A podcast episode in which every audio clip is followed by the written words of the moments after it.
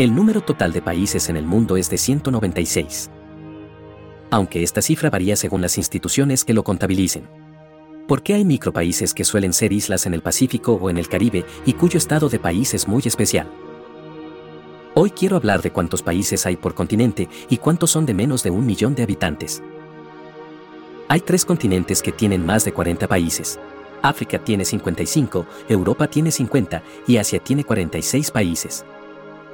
En Europa, uno de cada cinco países tienen menos de un millón de habitantes. Mientras que en Asia y África son uno de cada diez.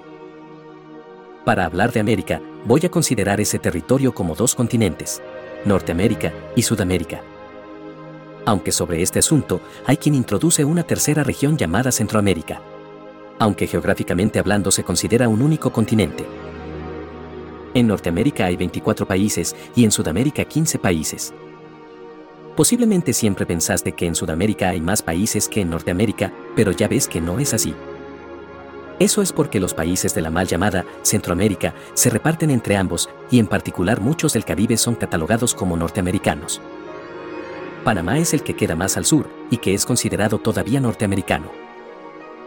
Para que lo veas más claro, la lista de países latinoamericanos en el norte del continente es Costa Rica, Cuba, República Dominicana, El Salvador, Guatemala, Honduras, Jamaica, Nicaragua, Panamá y Puerto Rico. Como sea, tanto en el norte como en el sur, aproximadamente uno de cada tres países americanos es de menos de un millón de habitantes. 4 de 15 en el sur y 10 de 24 en el norte. Esta proporción es mucho mayor que en Eurasia y África. El otro continente es Oceanía, en donde la proporción es aún más notable. Solamente 3 de 6 países tienen más de un millón de habitantes. Estos son, como ya debes imaginar, Australia con 26 millones, Papúa Nueva Guinea con 10 millones y Nueva Zelanda con 5 millones. Geopolíticamente hablando, el caso de Nueva Guinea es curioso. Es la segunda isla más grande del planeta, después de Groenlandia. Su extensión es casi cuatro veces la de Reino Unido. Y políticamente, está dividida literalmente por la mitad.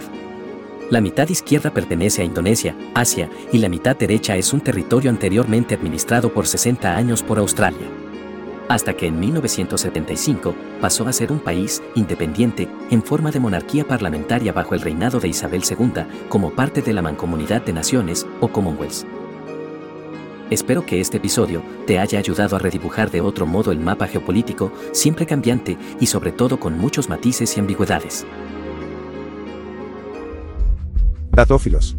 Buscamos, analizamos y compartimos datos. Escúchanos en YouTube, Telegram o en tu app de podcasts.